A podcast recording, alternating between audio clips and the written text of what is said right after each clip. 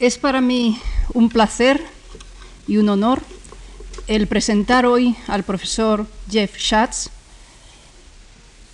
quien cierra hoy este ciclo de conferencias sobre membranas y compartimentos celulares que nos han traído aquí a los más prestigiosos, a cuatro de los más prestigiosos investigadores mundiales sobre este tema.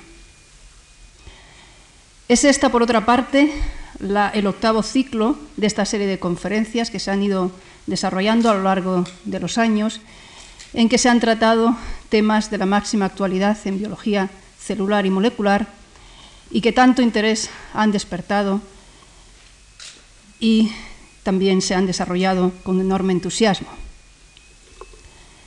El profesor Schatz nació en Austria y estudió e hizo su doctorado en química y bioquímica en la Universidad de Graz.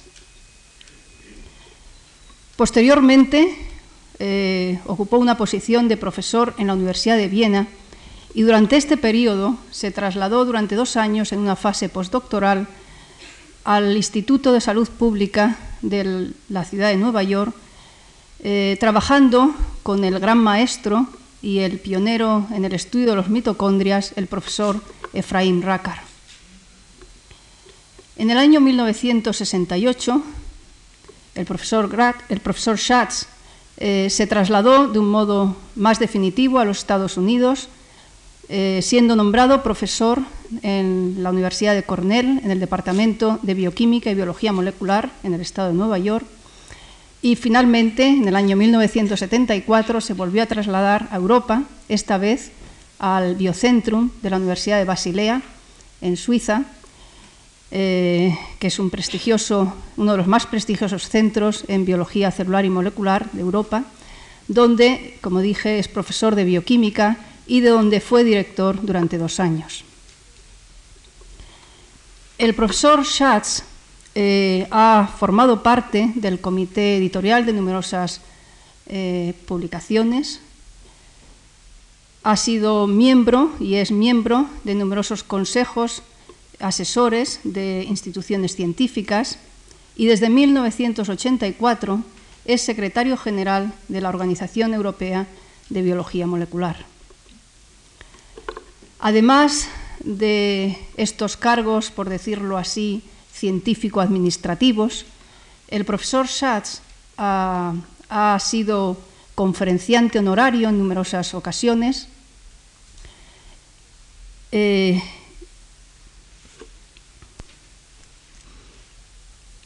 y ha recibido una serie de premios, de los cuales, por solo citar uno, nombraré el más reciente, que es, eh, fue lo recibió el año 1988, la medalla Otto Warburg eh, de la Sociedad Alemana de Bioquímica. El trabajo científico del profesor Schatz se ha centrado en el estudio de las membranas biológicas, tanto desde el punto de vista de su formación como desde el punto de vista de la traslocación de las proteínas a través de las mismas. Y es una figura de reconocido prestigio internacional y como muestra de ello basta citar la reciente revisión realizada eh, que se publicó en septiembre de 1988 en la revista Science sobre translocación de proteínas a través de las membranas biológicas. Solamente algunas mm, de las membranas biológicas eh, son, por decirlo así, competentes para la translocación. Y de entre ellas, la membrana interna del mitocondria, uno de los temas en los que se ha especializado el profesor Schatz, es única porque puede traslocar proteínas en las dos direcciones, a diferencia del resto de las membranas que traslocan proteínas en una sola dirección. Existen en las proteínas, por otra parte, señales para ser translocadas y estas señales son en general eh, una secuencia relativamente corta de aminoácidos que suele estar localizada en el extremo aminoterminal de la proteína, la llamada presecuencia, secuencia líder o péptido señal, pero que ocasionalmente, como también ha demostrado el profesor Schatz, puede estar localizada en el extremo carbosilo de la proteína. Una de las contribuciones más relevantes del profesor Schatz ha sido eh, la demostración de que una presecuencia o secuencia líder de una proteína translocable, la citocromo oxidasa de levadura, cuando se coloca en el extremo amino terminal de una proteína no translocable, eh, en este caso la hidrofolato reductasa de levadura, eh, esta se hace translocable lo cual mm, fue la primera demostración de que basta una secuencia de tan solo unos 20 aminoácidos en el extremo amino, eh, terminal de la proteína para que ésta sea translocable. Posteriormente eh, redujo la secuencia mínima, la presecuencia mínima, a 12 e incluso más recientemente a 7 aminoácidos. Por otra parte, para la, para la translocación de las proteínas existe lo que se llama la peptidasa señal que hidroliza proteolíticamente a las proteínas eh, para su translocación en las membranas. Y recientemente, como tuvimos ocasión de oír esta mañana, que nos dio un seminario en el Centro de Biología Molecular, ha identificado los genes que codifican para esta proteasa señal.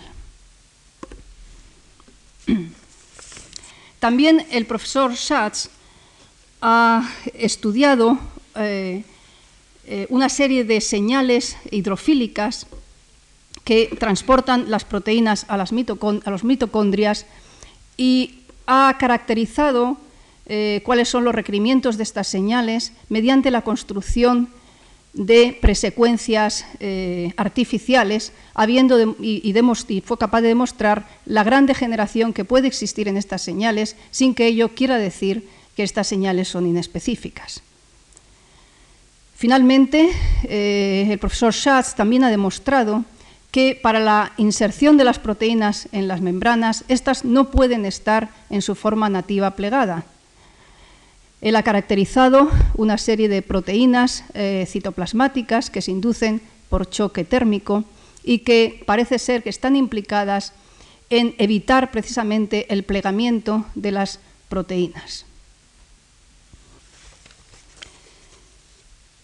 Eh, además de estas proteínas citoplasmáticas, el profesor Schatz ha demostrado que existen otras proteínas, aún sin identificar, en la membrana interna y externa del mitocondria. También ha demostrado que se requiere energía en forma de ATP y un potencial electroquímico a través de la membrana interna del mitocondria. Mediante eh, toda esta serie de estudios eh, genéticos y bioquímicos se está avanzando de un modo, yo diría que espectacular, en el estudio de los requerimientos para la translocación de las proteínas a través de las membranas. Y el profesor Schatz es precisamente uno de los pioneros en este campo con un excelente trabajo del que tendremos ocasión de disfrutar a continuación en su conferencia que nos va a hablar sobre formación de las membranas biológicas. Y sin más introducción, le cedo la palabra al profesor Schatz.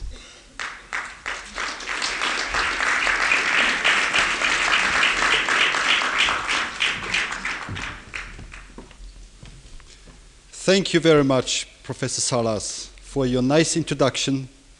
Although my Spanish is far from perfect, I guess and understood that everything you said about me was very nice. Thank you. Ladies and gentlemen,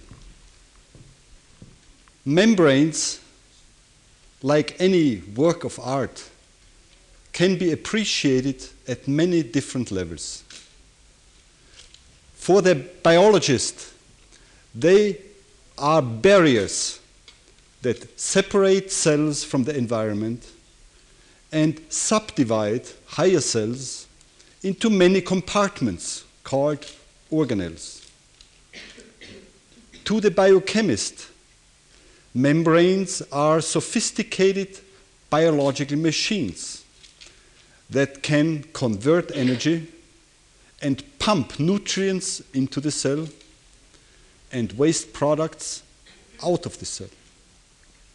To the cell biologist, they are antennae that receive signals from the environment, amplify these signals, and then transmit it in altered form to the nucleus or other interior compartments.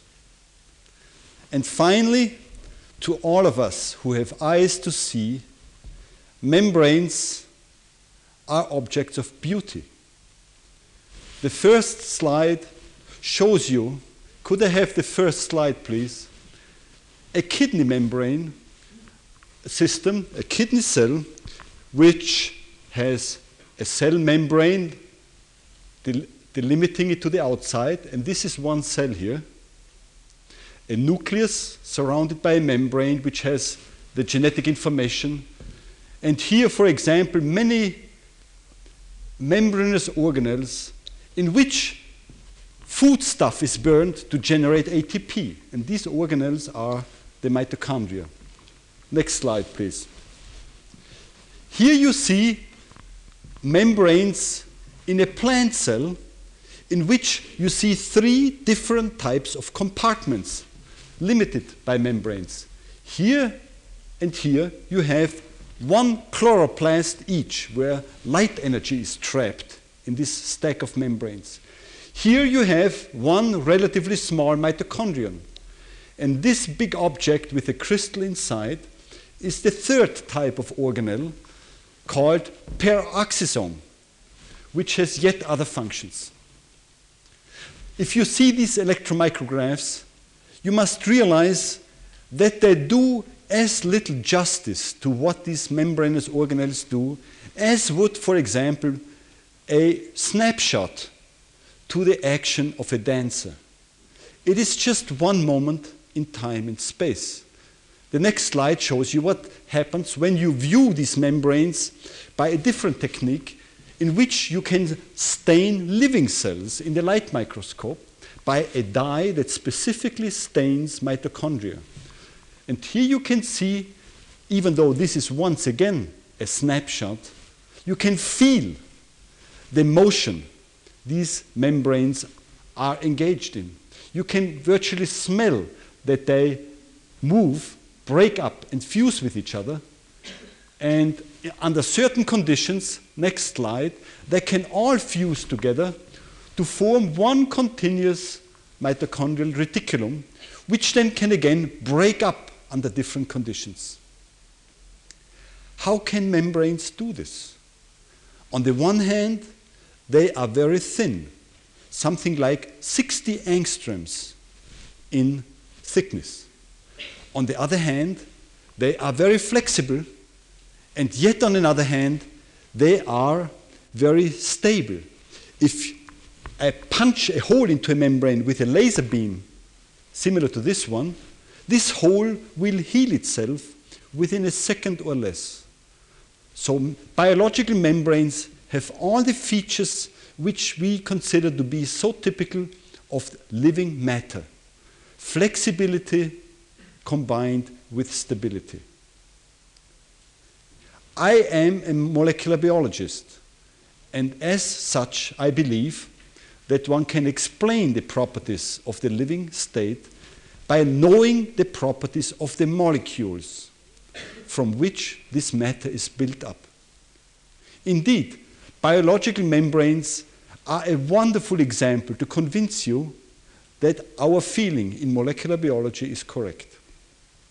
If you know the properties of membrane molecules, you know why membranes are what they are, and in fact, in principle, you will know how they are formed. Now, let me tell you about this.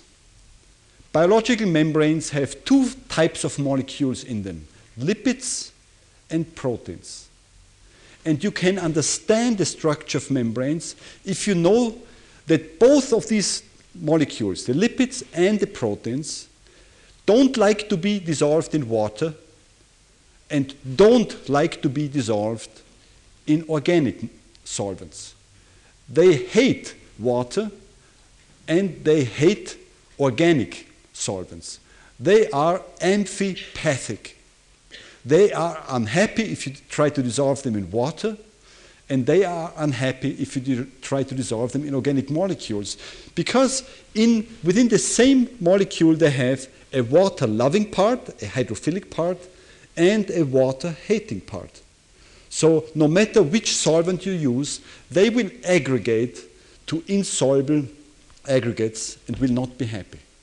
Now, lipids of biological membranes are so called phospholipids. They have a hydrophilic part, a water loving part, and the water hating part. And the only way they can really associate in water is as shown on the next slide. Here you have in yellow such a lipid molecule. This is the water loving part, and these two little tails, the acyl chains, are the water hating part. So, one logical way for these molecules to associate in water is to put the water hating parts towards the middle where they won't see the water, and the water loving parts on the outside where so then each part is happy this part and this part. Now the same thing is true of the proteins. Proteins of biological membranes also have water hating parts and water loving regions.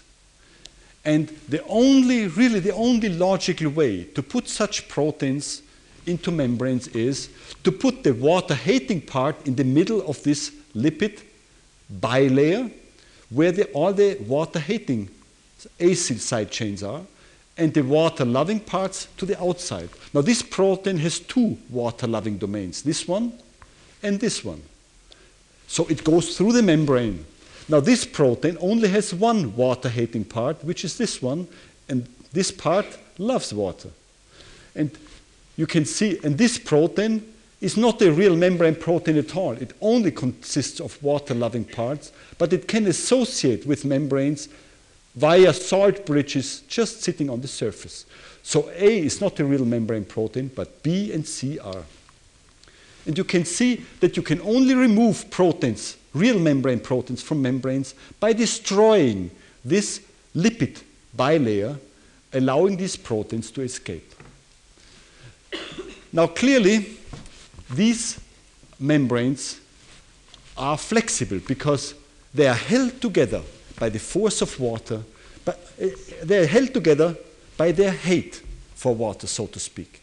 In fact, if you mix these proteins and these lipids together under certain conditions, they will spontaneously form such an arrangement.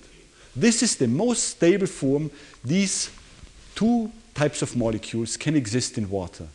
And what you will then get, next slide, is a, in fact, a two-dimensional solution of proteins in a two-dimensional solvent, the lipids. It is as if you had a very thin film of olive oil in which these molecules slowly swim around. And like in any solvent, these protein molecules can turn around their own axis, like so. They can move in the plane of the membrane, like so, like so, like in any solvent. There's only one thing they cannot do. They cannot turn around like so. This part, which is up here, can never turn around and come down here. Because to do so would mean that this water loving part must penetrate across this water hating hydrophobic region, and this is energetically too expensive. Biological membranes, therefore, are absolutely asymmetric in their proteins. Every given molecule of this protein type will always point with this part here and this part down here. And the question is how can this arise? When this structure of biological membranes became established about 20, well, 18 years ago, people hoped that this would be the principle by which biological membranes are made by living cells. Because, as I mentioned before, you can mix these lipids and these proteins together with uh, detergent like molecules, molecules which you also use for cleaning. And if you then take away this detergent, these components will assemble spontaneously, roughly like so. Today we know that there are two reasons why this spontaneous self assembly, which you can observe in a test tube, is not the mechanism by which living cells make membranes. The first reason I already mentioned. in this spontaneous self-assembly of membranes from proteins and lipids. The proteins are associated roughly asymmetrically. Maybe 90% of the molecules of this type will form this arrangement, but another 10% will be in the opposite direction, with this part down here. In living membranes, the asymmetry is 100% of the millions of molecules of this protein, for example, every single one, without exception, will have this arrangement and not the opposite one.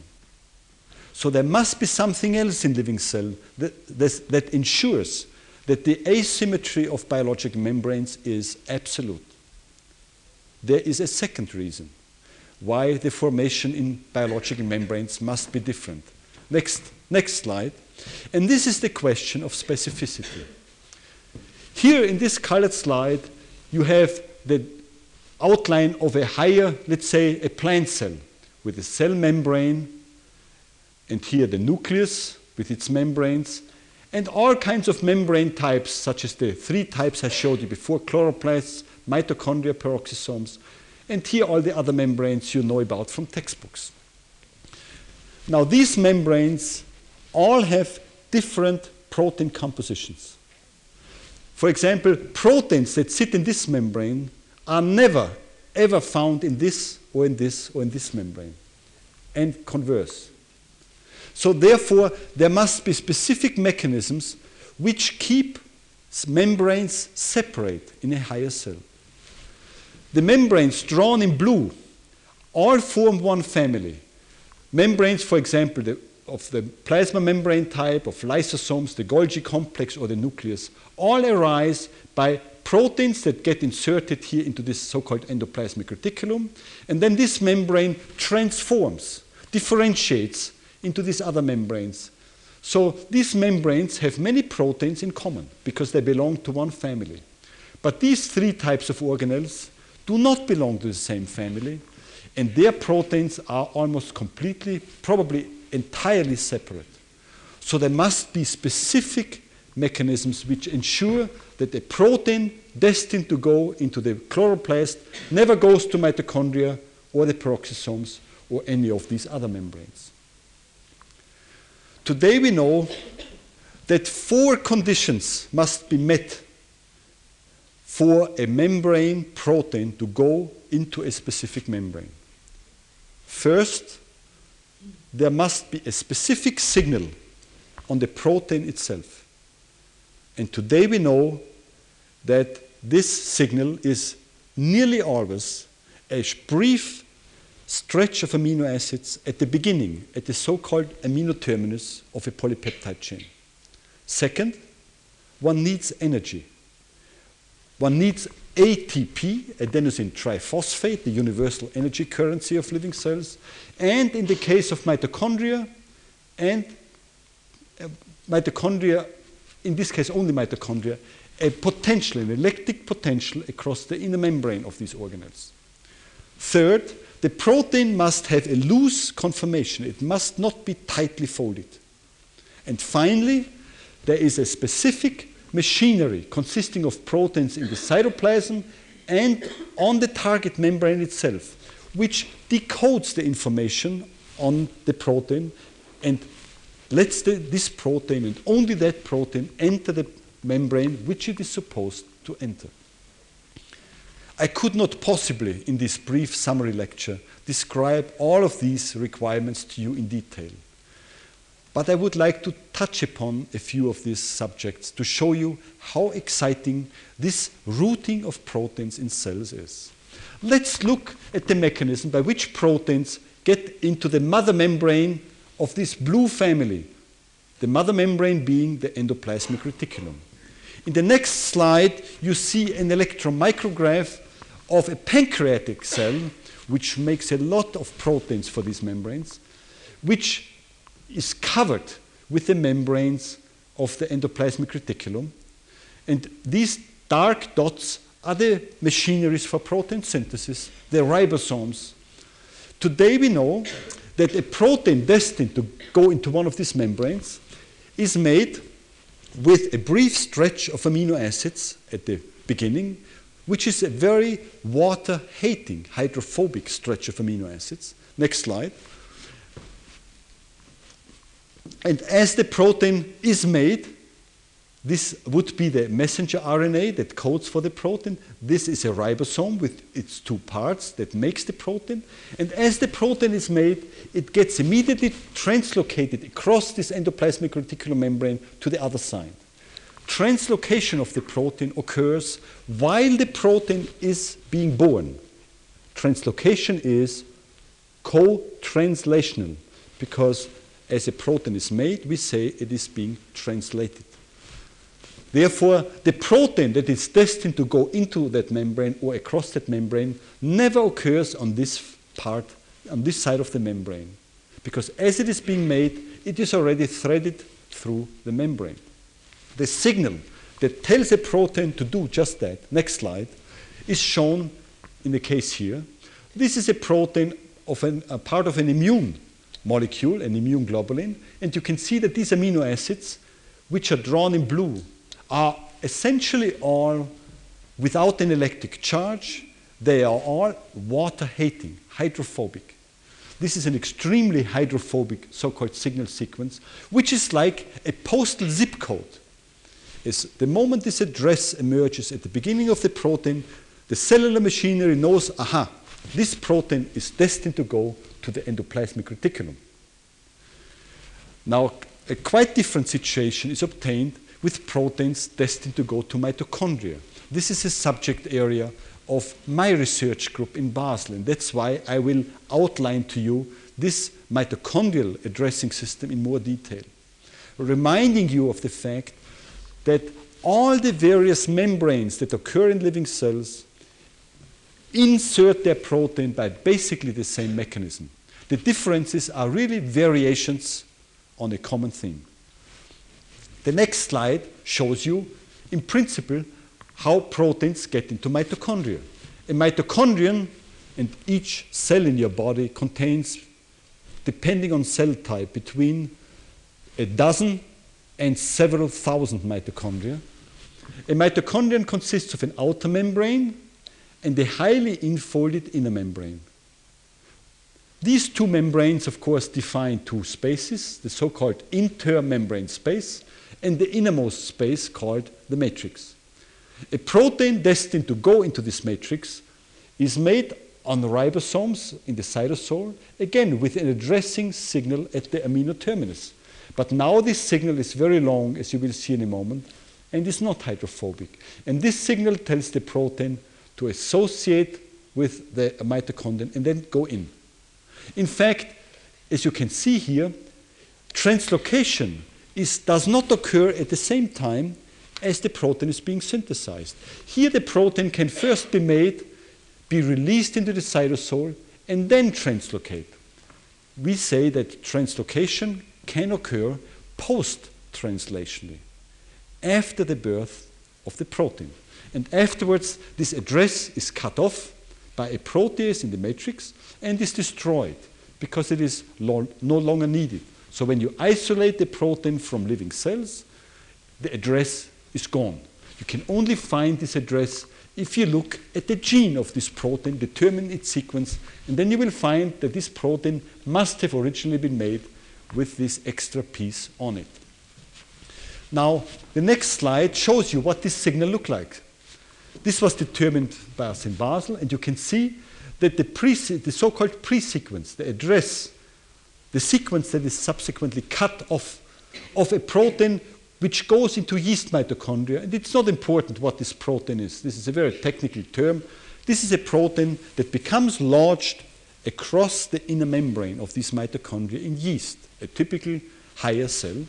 This pre-sequence is 25 amino acids long, and here it is cleaved off by the protease. And here, down here, would be the protein that is being driven into the mitochondria by this address.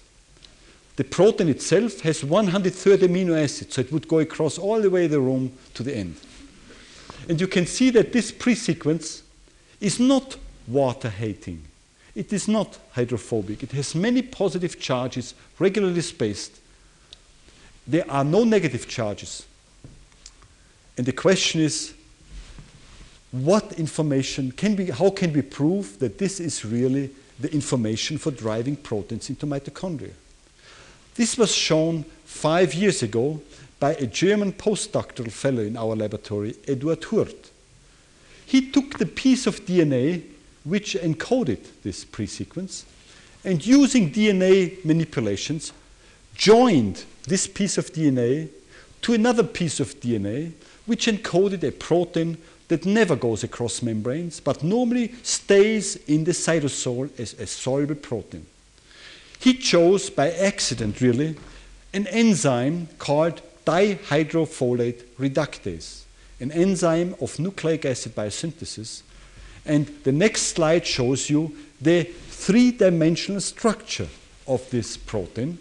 The protein starts here with the amino terminus. This is the first amino acid. It consists of 187 amino acids. That's number two, three, four, five, six. Then it goes down like so, and comes out like here. This is amino acid 187, folded in this very precise way. The X-ray structure, as we know, as we say, is known in great detail. Now you can see that fusing this pre-sequence to the amino terminus of this dihydrofolate reductase should not disturb the overall folding of the remainder of the protein. I will call this part of the protein the passenger protein and the pre-sequence the locomotive. When this fusion protein was made, let me see the next slide, please. It was efficiently imported into mitochondria. And now the mouse enzyme, dihydrofolate reductase, which normally only sits in the cytosol, became an enzyme of the mitochondrial matrix. Now, how can you show this? Let me give you an idea how our experiments are done. This fused piece of DNA encoding this artificial fusion protein, which does not occur in nature, was made into protein in a so-called cell-free translation system consisting of a reticulocyte lysate. The details are not important. And by allowing this cell-free system to make the protein directed by this piece of DNA in the presence of a radioactive amino acid, we could then show the labeled protein product on a polyacrylamide gel by putting the entire mixture of proteins synthesized in vitro on a gel which separates proteins according to size. Here would be the small proteins, here would be the large proteins. And then there will be only one protein radioactive, the product of your fusion gene. And if you now put a an X-ray film on top of this gel, you will get a black, a blackening only where the radioactive protein moves at the correct molecular weight, your fusion protein. If you add this to isolated mitochondria, to which you give energy in the form of ATP, then you will find that part of this protein becomes smaller because the address is cut off by the mitochondria. And you can show that this smaller form is now inside the mitochondria because you can then incubate this mitochondria after this import reaction with a protease which will destroy proteins outside the mitochondrial membrane barriers. And then you will see that the uncleaved fusion protein gets degraded by this protease. We use trypsin. Whereas most of the cleaved protein is resistant. It has entered the mitochondria. But if you now, in lane four, destroy the mitochondrial membranes with a detergent and then add trypsin, everything gets degraded because now the radioactive cleaved protein is accessible to the trypsin because you have destroyed the membrane barriers. This would be a typical in vitro import experiments showing that this protein can enter energized mitochondria. You can also put this fusion gene into living yeast cells using a so-called plasmid and show that now massive amounts of these proteins accumulate of this particular protein accumulate inside mitochondria and in fact become enzymically active inside mitochondria, a place where they should not be in the first place. In other words, this experiment showed for the first time that all the information necessary for directing a protein into and even across a membrane resided in a small stretch of amino acids, as short as 25. In fact, today we know you can use as few as seven amino acids. And the question is, what is so special about this signal? How is the address written into these 7 to 20 amino acids that the cell can say this protein must only go to mitochondria? The puzzling thing was that if you look at different proteins that all go to mitochondria, the amino acid sequence in their addresses are all different. That is as if an, a letter addressed to the same address here in this foundation had different zip codes all along. This was very unexpected. Yet we felt there must be something in common to all these different amino acid sequences that drive proteins into mitochondria. It was a brilliant American postdoctoral fellow named Dave Roise who for the first time had the idea that maybe these short stretches of amino acids could fold up into what we call a helix. A helix is something like a screw, which, however, will not become narrow at the end but stays at the same width all the time. A spiral, if you wish. If you arrange this signal I've shown you before into such a helix, next slide, you find that now all you are looking down the long axis of this helix this way. This is amino acid 1. This is amino acid 2, 3 here, and 4 here. There are 3.6 amino acids per complete turn of the helix. Then you find that all the positive charges come next to each other, giving you a highly water loving, char positively charged face, and here a water hating uncharged face at the circumference of this helix. This protein part should be like a detergent. It should, in fact, disrupt biological membranes. And this was true when this peptide was synthesized chemically and tested by uh, uh, classical uh, lipid experiments. It functioned like a detergent. It is a positively charged amphipathic helix.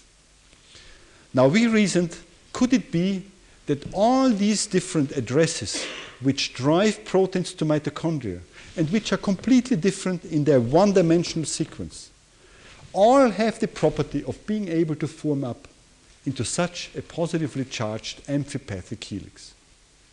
And today we know that the answer is yes. This is their common principle.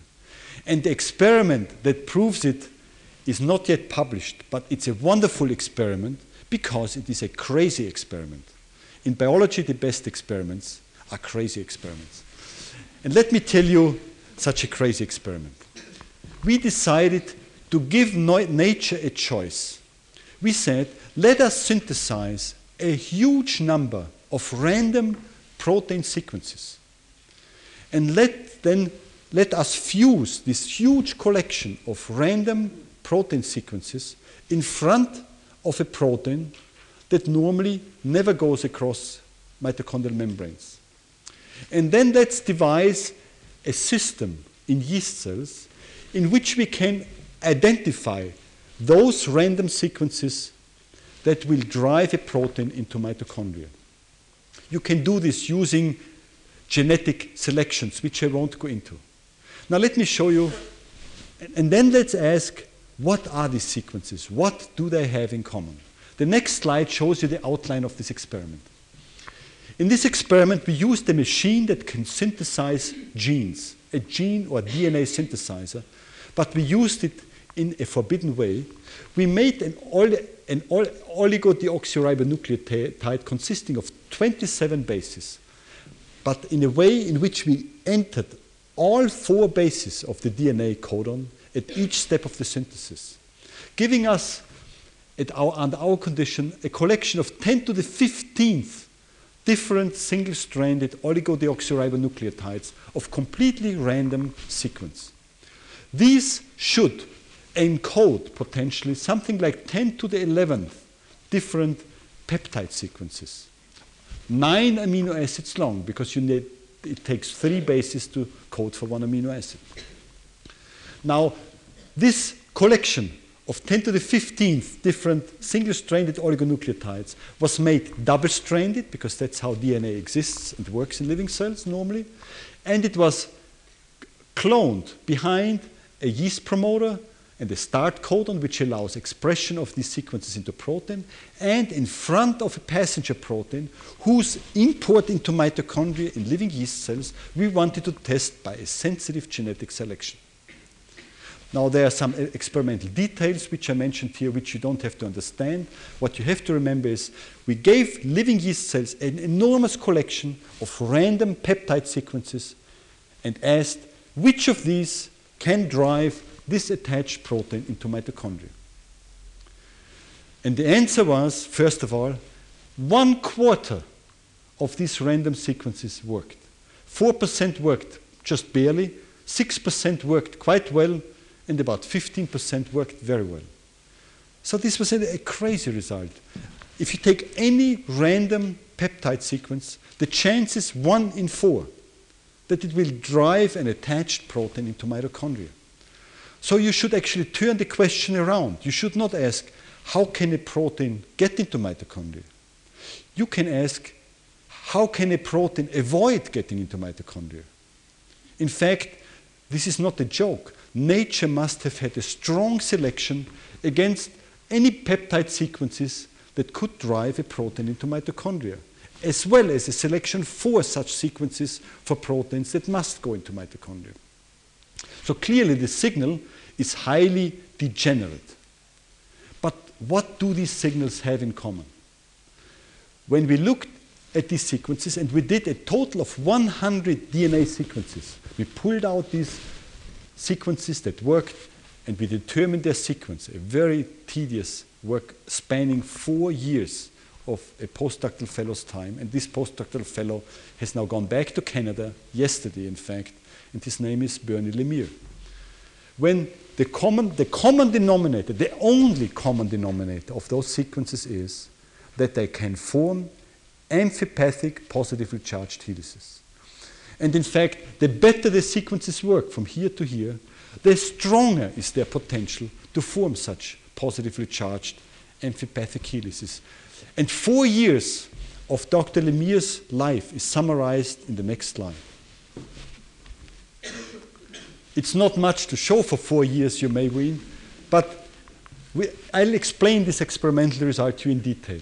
What we plot here is the strength of an amphipathic positively charged helix. And the parameter which is used is called hydrophobic moment. You don't have to know exactly what this is. The higher this number, the greater the potential to form such an amphipathic helix. And what we have done here is start with the beginning of the protein and go through this randomly generated pre-sequence in windows of four amino acids and ask at each stage from 1 to 4, 2 to 5, 3 to 6, how strong is the potential at this point to form a positively charged amphipathic helix? And each point is here the summary, the average of 30 to 60 sequences. So an enormous amount of work is in there. A sequence that does not work at all does not, and this is here, the, these uh, uh, squares with a dot in it, the potential is low. And it stays low through the entire length of this artificial pre-sequence. At the end, it goes up a little bit, but not much. The filled triangles are a sequence that works reasonably well. And you can see already here the potential in the middle is much higher, and then it rises even more. And the strongest sequences that work best of all have the highest potential all through here. There's a dip here, but even here, then they go very high. And you can see clearly they stand out by having high, very high hydrophobic moments all through if you compare them to here.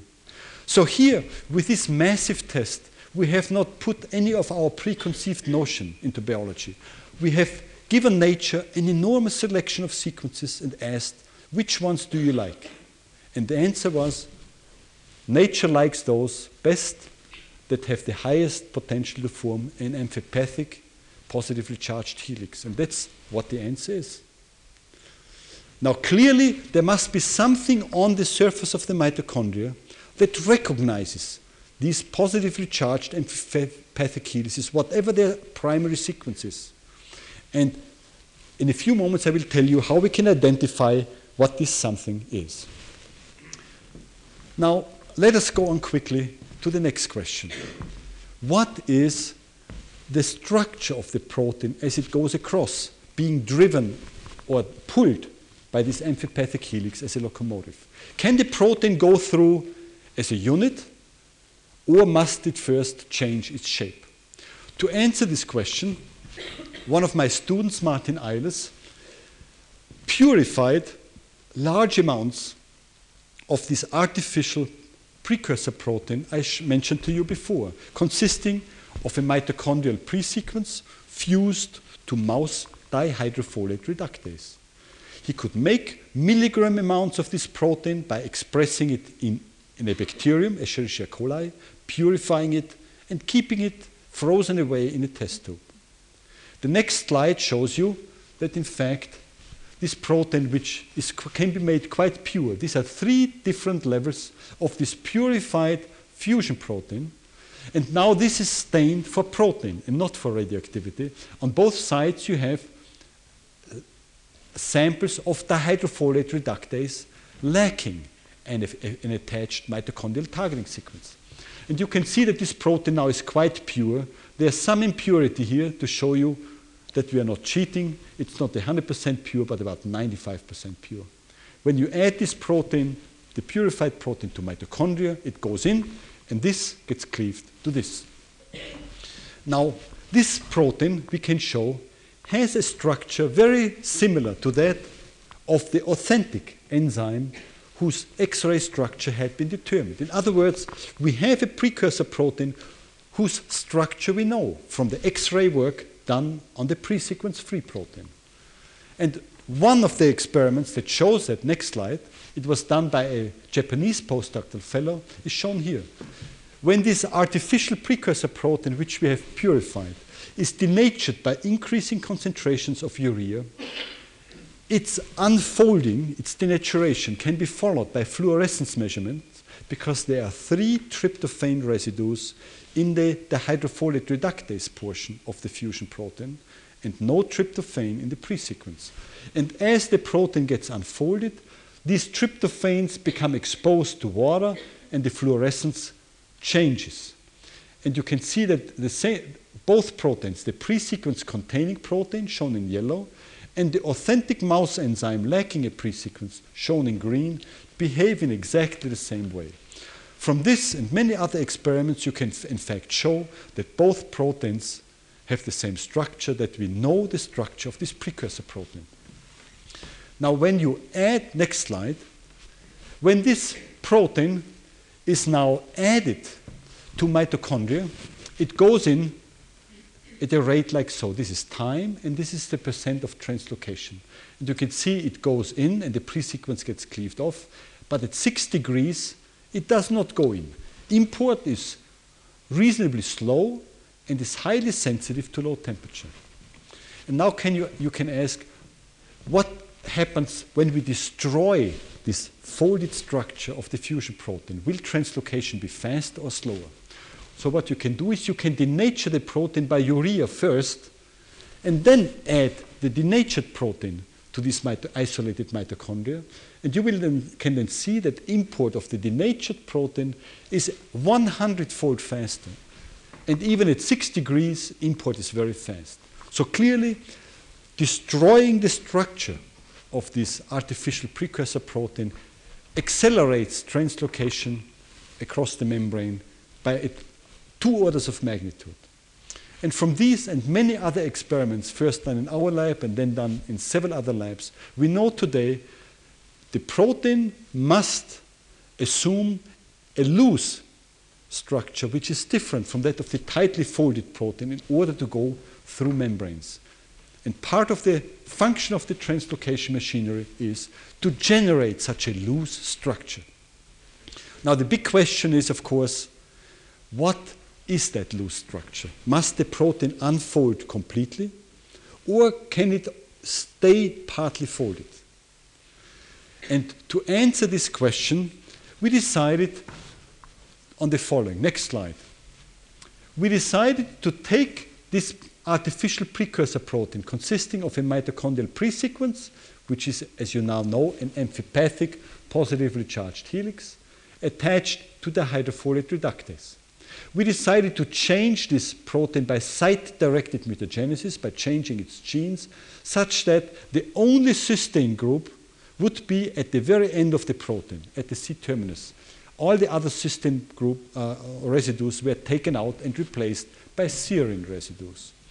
And this cysteine residue at the very end now afforded a nice hook onto which we could covalently and firmly attach various reporter molecules of different size and ask how big must such a reporter molecule at the end be before the protein becomes stuck during its translocation into mitochondria. Obviously, if you put something very big at the end, the protein must get stuck. And by finding out whether the, this thing must be that big or that big or that big, we could find out how big the pore, the hole is through which translocation occurs. Dietmar Vestweber first added to the C terminus here an organic molecule, which is shown on the next slide.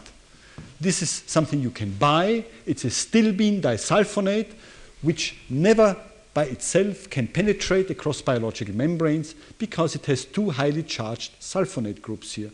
And by virtue of this maleimide group, you can attach it to the C terminus of the fusion protein, which would then extend from this side here. When this monster was covalently added to the fusion protein, to our surprise, this molecule, which normally never goes across membranes, was smoothly translocated all the way into the mitochondria. So clearly, such a charged organic molecule can easily be accommodated by the mitochondrial protein translocation or protein insertion machinery. So we decided to put a bigger hook on, and we attached to the C terminus of this fusion protein horse heart cytochrome C, a protein of molecular weight 12,700. And we attached it covalently using a bifunctional crosslink in such a way that the resulting molecule was T-shaped, with this being the precursor protein and the horse heart cytochrome C attached in a T-shaped branched configuration. To our mounting surprise, this T-shaped branched protein was also smoothly translocated into the mitochondria, proving to us that translocation was not dependent on a linear, helical, or extended polypeptide chain, because otherwise a branch chain would have gotten stuck. Finally, we decided to really make it stuck. But before we, uh, we felt, what if we attach to the end DNA? which is a double stranded molecule of 20 angstrom diameter. And to our surprise, even DNA can be transported across membranes into mitochondria if attached to the C terminus of this fusion protein, which is an amazing result, showing that the size of this channel must be big enough to accommodate 20 angstrom thick, highly rigid DNA molecules, double stranded molecules. The way we could make this thing stuck now is shown on the next slide. Dietmar Vestweber, who did these experiments, used a commercial bifunctional crosslinker to crosslink to the C terminus of this fusion protein bovine trypsin inhibitor, a 6,000 Dalton protein with three internal disulfide bridges, which are shown here by straight lines. And these disulfide bridges make this protein very stable. It's completely resistant to all proteases. Now, this is a true chimera consisting of three parts. This is often forgotten by biochemists who call chimeras proteins composed of two parts, when in fact the classical chimera, as everybody knows, was composed of three parts. And you can see that this chimeric protein, when added to mitochondria, now became stuck as shown on the next slide. It could be purified, added to mitochondria, and it became stuck such that the bovine trypsin inhibitor, which cannot unfold because it has crosslinks, covalent crosslinks here by disulfide bridges, was outside. The, the, the hydrofolate reductase portion was inside, and the pre-sequence was already cleaved off by the matrix protease inside. Now, a similar intermediate with small amounts had been obtained before in Neupert's laboratory. But we could show here for the first time that this intermediate was stuck in the correct import site. Now, how could we show this? We could show that when we treated mitochondria with this chimeric protein and let it become stuck that way, these mitochondria could no longer subsequently import any other precursor protein. In other words, this chimera had become stuck in the import site, thereby jamming, inactivating it. And this was the proof that it was stuck at the correct site. And now we could also show it was stuck at a point where the two membranes were in fact close together. So that's where the proteins get in. That's where the machinery must be for translocating proteins in. In fact, we could now count the number of doors through which proteins enter mitochondria by asking how many of these molecules must we add to a mitochondrion before we have stopped all the import sites. The answer? Between 100 and 1,000 such import sites per mitochondrial particle. A finite, discrete number of import sites. The question is, what is around here at this import site? That's where the machinery must be. We are like a fisherman who has put the hook in the water with a, and now the hook being this trypsin inhibitor. And suddenly we have caught a fish. Now we would like to pull out this hook and find out what kind of fish have we caught. Now, how can we do this here?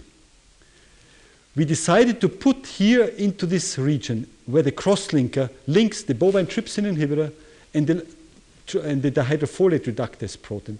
We decided to modify this portion here by putting a photoactivatable group which, when irradiated by light, decomposes and covalently co crosslinks to anything that's close by. This was done in collaboration with Joseph Brunner in Zurich. And the next slide shows you the structure of this crosslinker. Don't get afraid. This is not, uh, just gives you an idea. This is the bifunctional crosslink, which crosslinks on this side here the trypsin inhibitor via this group, and on this side via this maleimide group crosslinks to the C terminus of the fusion protein. So here would be the locomotive, the fusion protein, pre-sequence, the hydrofolate reductase, the crosslinker, and here would be the bovine trypsin inhibitor, the hook. And in the middle of this crosslinker now, a group was put via this arm, which is called a diazirine, which when flashed on by light, de decomposes here by rele releasing nitrogen and hooking onto anything that's close by. And when this was done, we caught one fish, next slide, one protein, Without going into detail, you can see that this is the protein the which we caught. This must be a, an adduct between a component of the translocation machinery and this radioactive fusion protein that remains stuck. You can show you only see this when you irradiate light by light, and you only see this, as shown by this valinomycin control, when you provide energy, because if you add this poison, the mitochondria don't have energy and cannot import proteins. So only when you add light and give the mitochondria energy will you catch this fish. And now today we know what this extra thing is. It's an adduct between this norm normal chimeric precursor, which is stuck, and a 45 kilodalton protein of the mitochondrial outer membrane. We have cloned the gene for this, and we know that an antibody against this protein, which is cross-linked here, blocks import into mitochondria. So we have identified one of the receptors that decodes the signal, and now we're trying to find out how, how this interaction works. Now, this is our foot in the door, among others, to identify the translocation machinery itself. Now, I've described to you in this long talk some, how we can identify this signal that drives a protein into this particular membrane system, the mitochondrion. I've mentioned briefly to you that you need energy. I've also mentioned that you need a loose conformation of the protein and that there's a machinery, part of which you can identify by the mechanisms outlined here. But of course, and this is true for all the membrane systems, basically. Apparently a major function of the entire machinery that guides proteins to each of the various membranes is to prevent premature folding of the protein before it has had a chance to insert into the membrane. Because we know that once it's fo- it folds tightly, it can no longer translocate. But other questions now are coming into view. For example, just to give you a glimpse into the future in the last two summary slides, next slide, membranes as they form move in cells.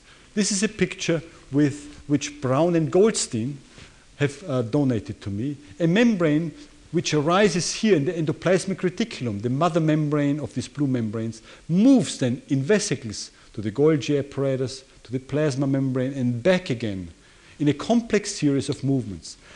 How do these membranes move as they are being transformed into each other? Obviously, something must pull them, and we would love to know what pulls them and what provides the specificity for that. And in my last picture, I would like to give you a glimpse into what may pull these membrane vesicles as they move around in cells and undergo their transformations. This last picture is an electron micrograph. Last slide, which shows you a mitochondrion in a nerve cell. And as you can see by this special technique, it's a technique developed by John Heuser in the United States, it shows you that the cytoplasm is not simply a solution of molecules. It's highly structured by all kinds of fibrils, so called cytoskeleton. And there are connections, if you look very closely, between these fibrils, the cytoskeleton, and the mitochondrial surface. There are actually two types of fibrils thin ones and thick ones.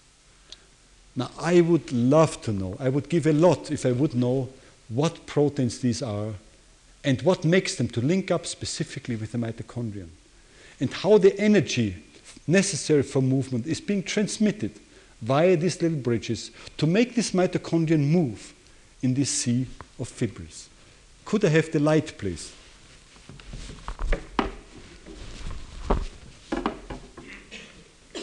The question of how living cells form membranes can then be divided in three parts.